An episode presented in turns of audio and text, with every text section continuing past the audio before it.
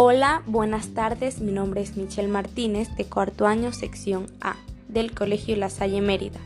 Sean todos bienvenidos a mi podcast. Aquí estaremos hablando acerca del átomo. ¿Qué es un átomo? Un átomo es la partícula básica de que están hechos todos los elementos. Cada sustancia del universo está formada por pequeñas partículas llamadas átomos. Son estudiados por la química que surgió en la Edad Media y que estudia la materia. Para comprender los átomos, cientos de científicos han anunciado una serie de teorías que nos ayudan a comprender su complejidad. A través de los tiempos ha habido diversas teorías acerca de la forma y composición del átomo. Profundizándonos un poco más respecto a la definición del átomo, esta es una estructura en la cual se organiza la materia en el mundo físico o en la naturaleza. Su estructura está compuesta por diferentes combinaciones de tres subpartículas, los neutrones, los protones y los electrones. En pocas palabras, el átomo es una unidad constituyente muy diminuta de la materia, del cual todo lo que vemos y lo que no logramos ver, por ejemplo el aire, está compuesto por esta unidad mínima de sustancia. Partículas dentro del átomo. Un átomo consiste de un núcleo, alrededor del cual hay electrones. El núcleo es el centro del átomo y dentro de él se encuentran los protones y los neutrones. Los protones son partículas subatómicas que tienen carga eléctrica positiva. Los neutrones son partículas subatómicas que no tienen carga. Y los electrones son partículas subatómicas que se mueven rápidamente alrededor del núcleo y tienen carga eléctrica negativa. En un átomo el número de electrones y protones debe ser igual y como resultado tenemos un átomo con carga neutra. Descubrimientos del átomo.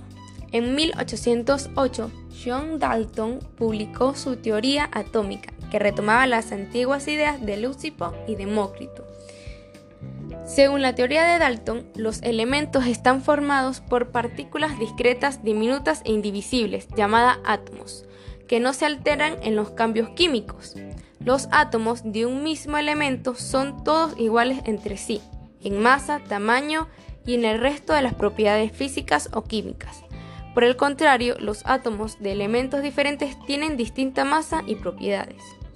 Los compuestos se forman por la unión de átomos de los correspondientes elementos en una relación numérica sencilla y constante. Por ejemplo, el agua está formada por dos átomos del elemento hidrógeno y un átomo del elemento oxígeno. También quiero compartir con ustedes las antiguas ideas de Leucipo y Demócrito.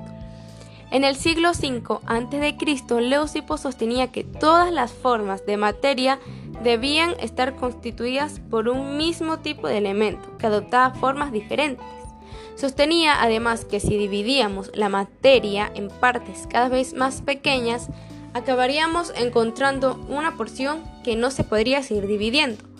Un discípulo suyo, aunque hay quien piensa que podría ser el mismo, Demócrito bautizó a estas partes indivisibles e infinitas de materia con el nombre de átomos, término que en griego significa que no se puede dividir y que siempre estarían en movimiento y rodeadas de vacío. Podemos concluir que el átomo forma una parte fundamental en la materia y por ende en nuestra vida y ecosistema. Gracias a esta partícula obtenemos beneficios tecnológicos por la investigación y reacción de este en sí en la materia. Esta investigación eh, fue sacada de una página universitaria. espero que les haya gustado muchísimo que hayan disfrutado de este pequeño espacio de mi podcast y esta pequeña información. Espero que les sirva de algo y feliz día.